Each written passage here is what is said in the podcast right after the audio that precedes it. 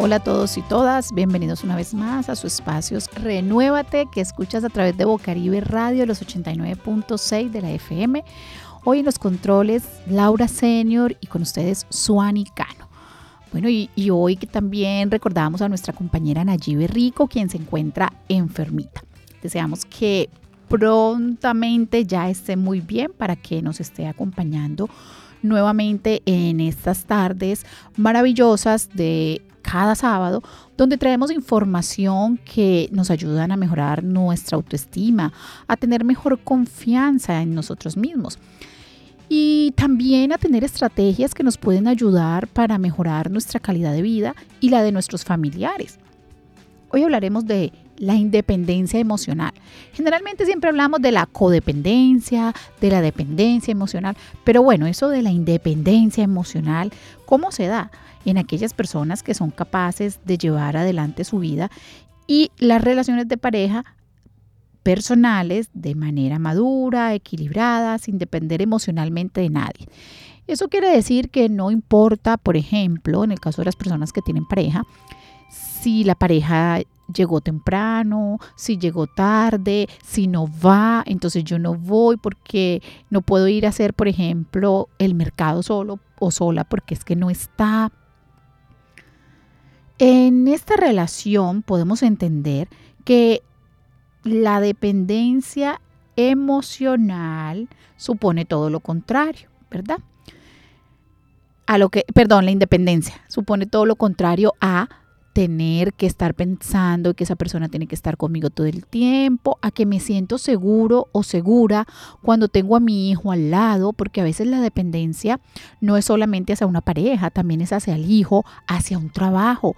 ¿Cuántas personas no han sentido que si se acaba este trabajo, no puedo continuar más o porque yo no sé hacer otra cosa? Pero luego vemos que la necesidad te lleva a hacer y a entender que tienes muchísimas habilidades. En sí, ¿qué es la independencia emocional? La independencia emocional hace referencia a una actitud interna por la cual una persona puede llevar adelante su vida sin depender de nadie más. Para que este concepto quede bien definido es importante señalar que esta noción de independencia asume al ser humano como un ser social que necesita de la relación de los prójimos para tener un nivel de vida saludable. Y ojo, aquí tenemos que entender algo y es que independientemente de que yo sea una persona que sea autónoma, que tenga criterio propio, no quiere decir que yo no necesite de las demás personas o que yo me crea autosuficiente. Porque ahora bien, hay que pensar algo, uno, y creo que lo he mencionado ya, uno para bañarse necesita de otra persona, aunque es una acción que en general si no tenemos ninguna eh, necesidad diferente, podemos hacerla solos. ¿Y por qué necesito de otra persona? Porque hay alguien que hace el jabón, hay alguien que lo vende, porque hay alguien que trabaja en la empresa de acueducto, porque está el que hizo el baño. Nosotros solos no podríamos hacer todas estas acciones. Entonces, eh, de este modo, ¿qué se entiende por independencia emocional? Que se debe constituir un aspecto importante a desarrollar en las personas como factor favorecedor del crecimiento, desarrollo y madurez personal. Mm, hoy es triste escuchar esta palabra que hace referencia a una patología de enfermedades como es que estoy bipolar, es que él es bipolar o es que él es, llegamos a utilizar una todavía más fuerte como la esquizofrenia.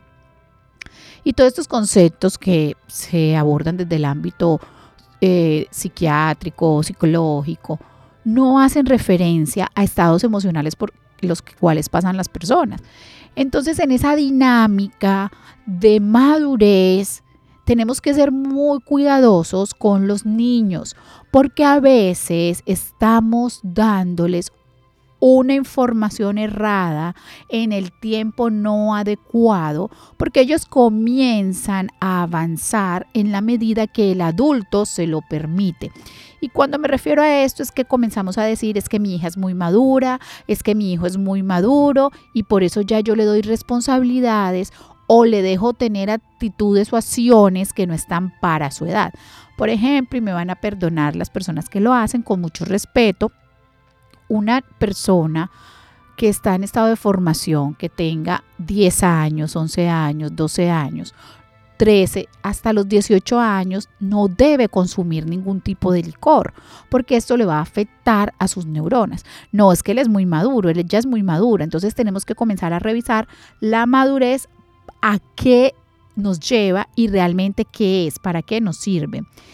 Dentro de esa dependencia emocional, eso se debe a que existen personas que presentan mayor o menor grado de dependencia emocional, ¿verdad? Entonces, ¿qué quiere decir esto?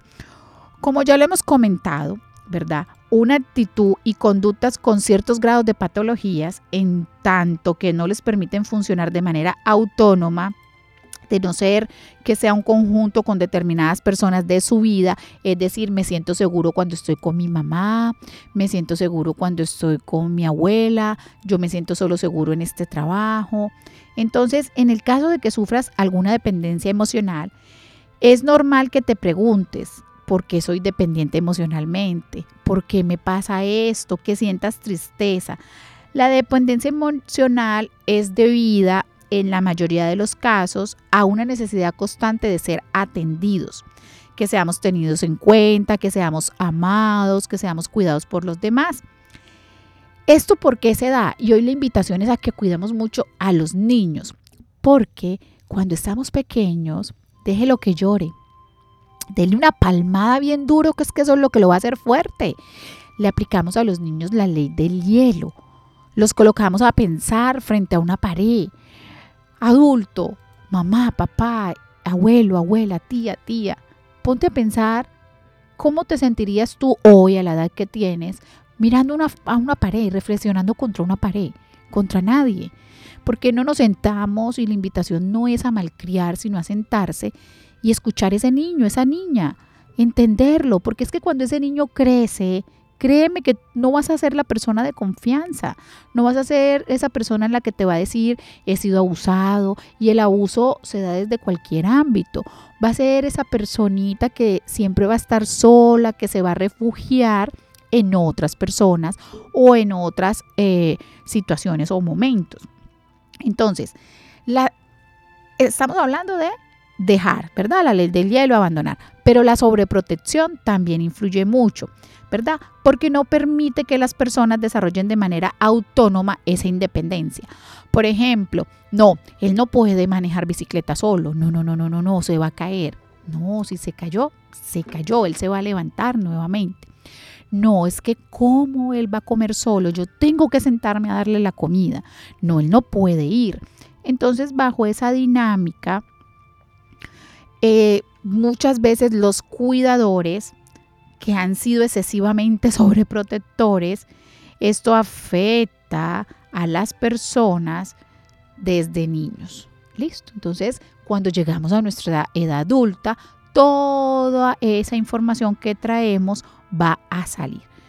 Pero ahora bien, ¿cómo podemos conseguir la independencia emocional? ¿Cómo podemos ayudar a una persona a conseguir esa independencia emocional?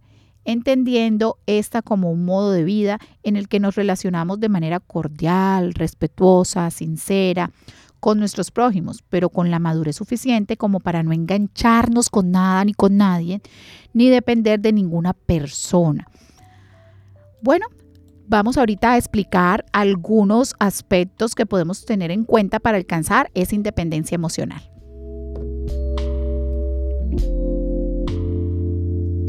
Un hecho donde una joven de 22 años acabó con su vida arrojándose al vacío desde un edificio en el centro de la ciudad. Las razones aún se desconocen y junto a su cuerpo no había más que un teléfono y su identificación. Amiga mía, tengo el alma desahuciada, desamparada. Mis ojos miran a la nada. El amor mío se me escapa y aún no acaba el día. Perdona si rompo tu madrugada. Mi pecho está vuelto un nudo. La ansiedad sombría se me ha vuelto una figura despiadada. No puedo imaginarme cómo avanzaré si su presencia y el café no alumbran mi morada. Basta, como calmo esta amargura, donde está la cura, el desamor afila y clava en mi quijada. Pero me criaron bajo el manto de la religión, así que acepto la otra bofetada. Amiga, por estos años le entendí, le serví y aún sin condiciones le escuchaba. también sufría de esos males que nunca se callan. Yo sabía que necesitaba. Cómplice, su ápice, sus lápices y atendía todas sus llamadas. Él me quería y en amor se retorcía que cuando fuera el momento nos iríamos sin nada. Recorrer el mundo, aprender mil lenguas y en cada una decirme cuánto me amaba. Y te intentó agua y ni nunca salimos, pero por la fe yo en cada una practicaba. Pero ¿qué me pasa? Era obvio que el amor así como llega también se acaba. Cuestión entonces se tornó más diferente, lo di todo, ¿por qué me mantiene aislado? Y es que si el problema no soy yo, vuelve mi cuestión, quería afrontar qué le pasaba. Desaparecí, le aclaré que debía irme a ayudar a un familiar y regresaba. Él respondió con tranquilidad que no me preocupara, estaría ahí, que me esperaba. Ni un día cuando escucho varios ruidos provenientes de mi casa y me escabullí ese día. Te marqué buscando ayuda, pero nunca contestaste, así que solo proseguí. Y seguí, seguí, abrí la puerta como bueno, y continuamos aquí en Renuévate, que escuchas a través de Bocaribe Radio, los 89.6 de la FM, y escuchábamos a Noesis con esta canción llamado Perfecto.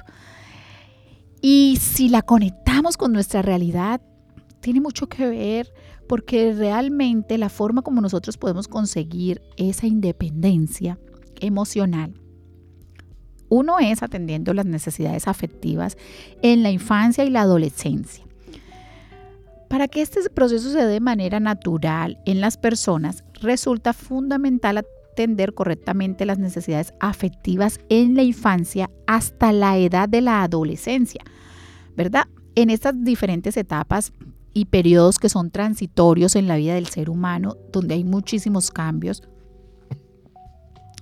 donde eh, para que se dé una correcta interacción entre la familia, debe haber empatía, debe haber asertividad.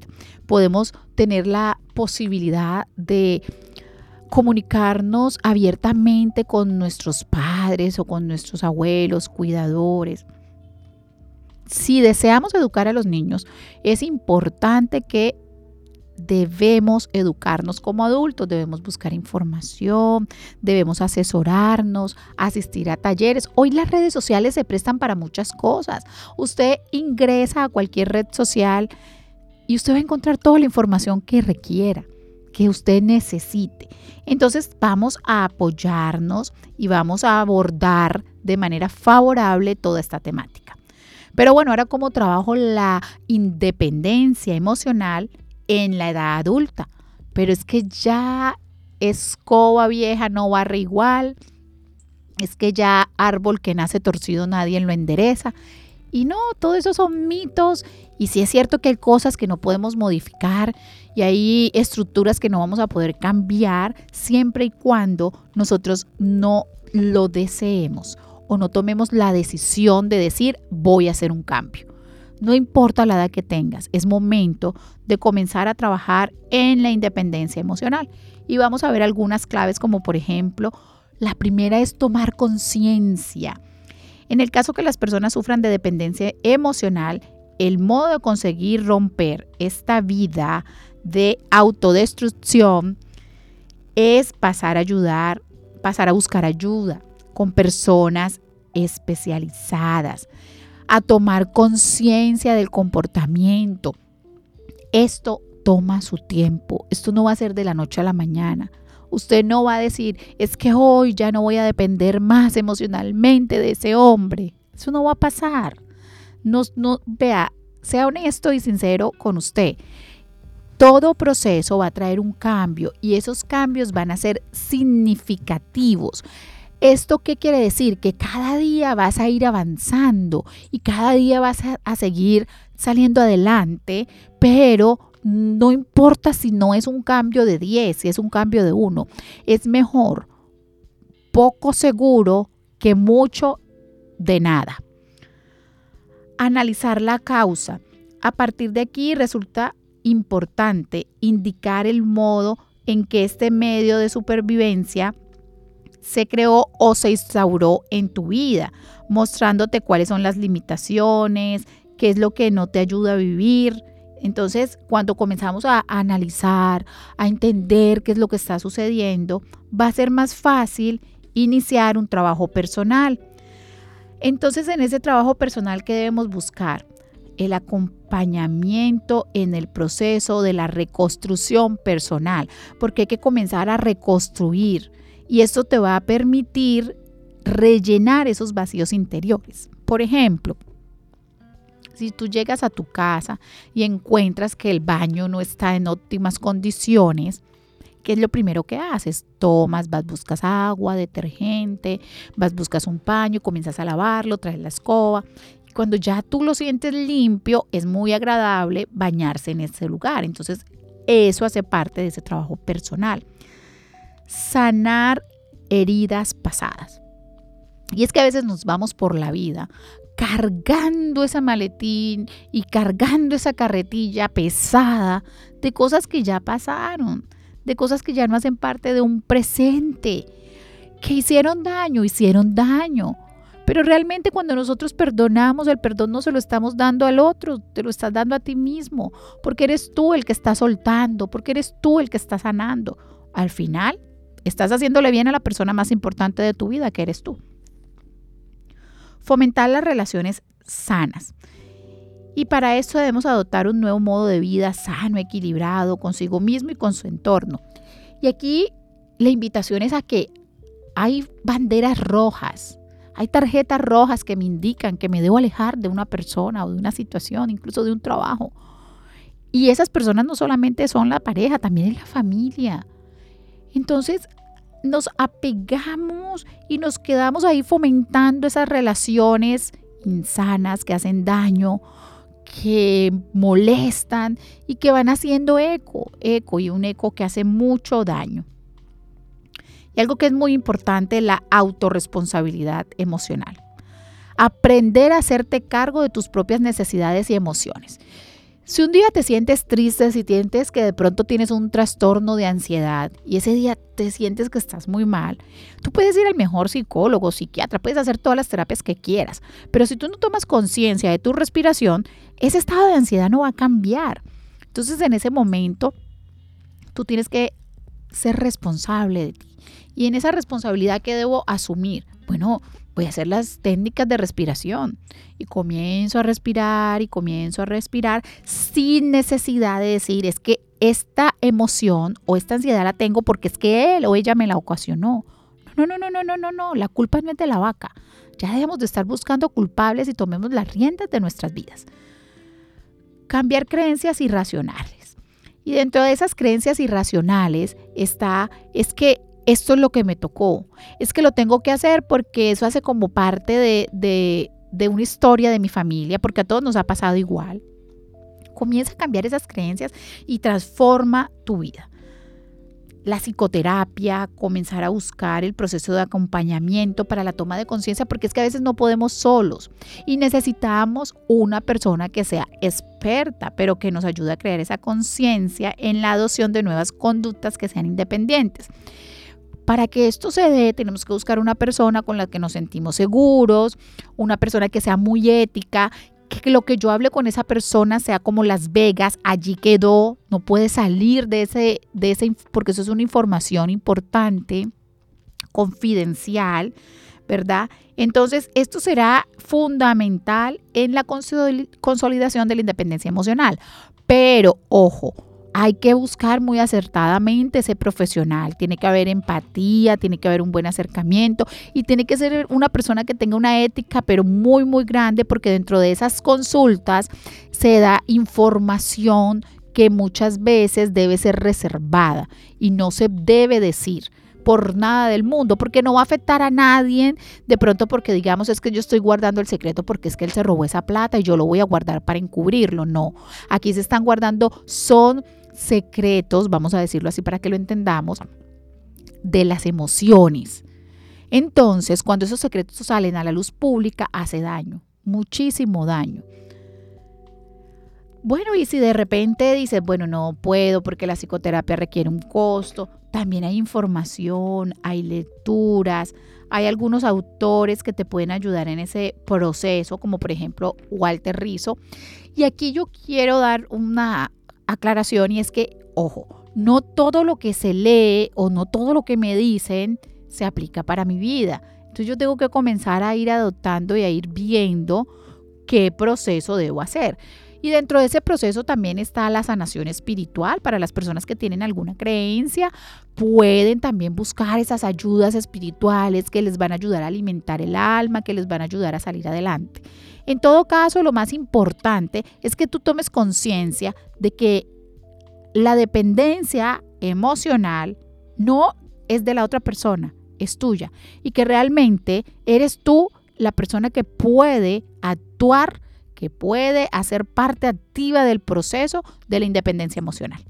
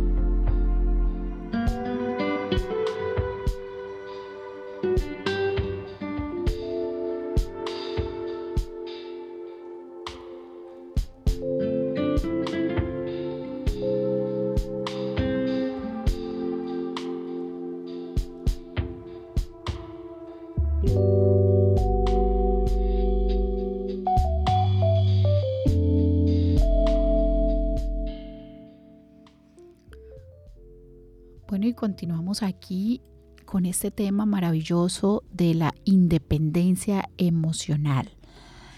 Hay que tener en cuenta que para vincularse de forma sana hay que disfrutar de la compañía, de la cercanía de las personas que tenemos a nuestro alrededor, pero también de tu propio espacio, de tu propia libertad, siendo capaces de expresar emociones, necesidades de manera asertiva, no me gusta, no quiero, no puedo.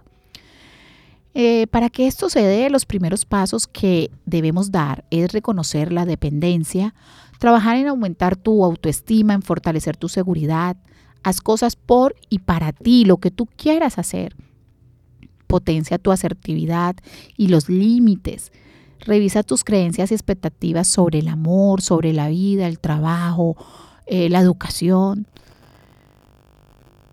no, no caigas en responsabilizarte de todo en el trabajo, de la gestión de las emociones.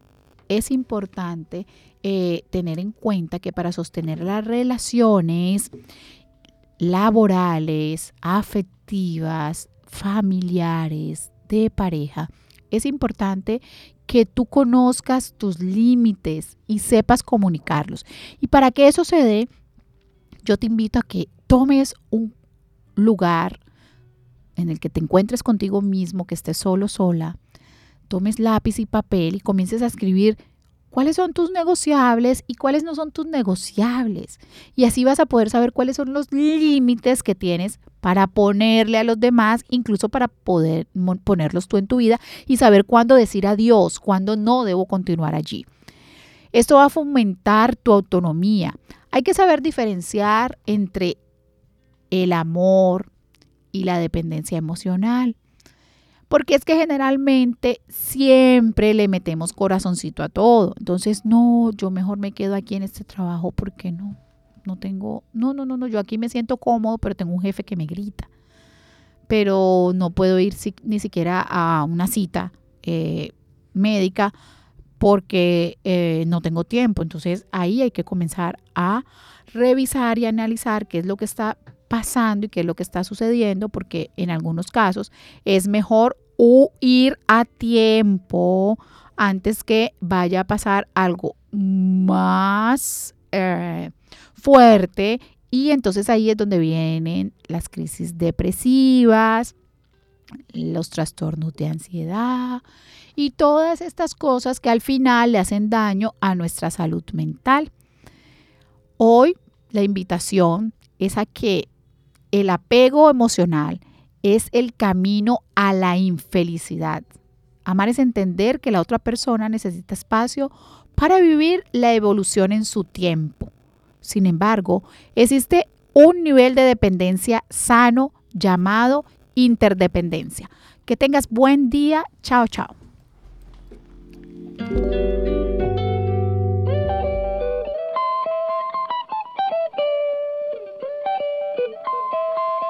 Bocaribe Radio 89.6 FM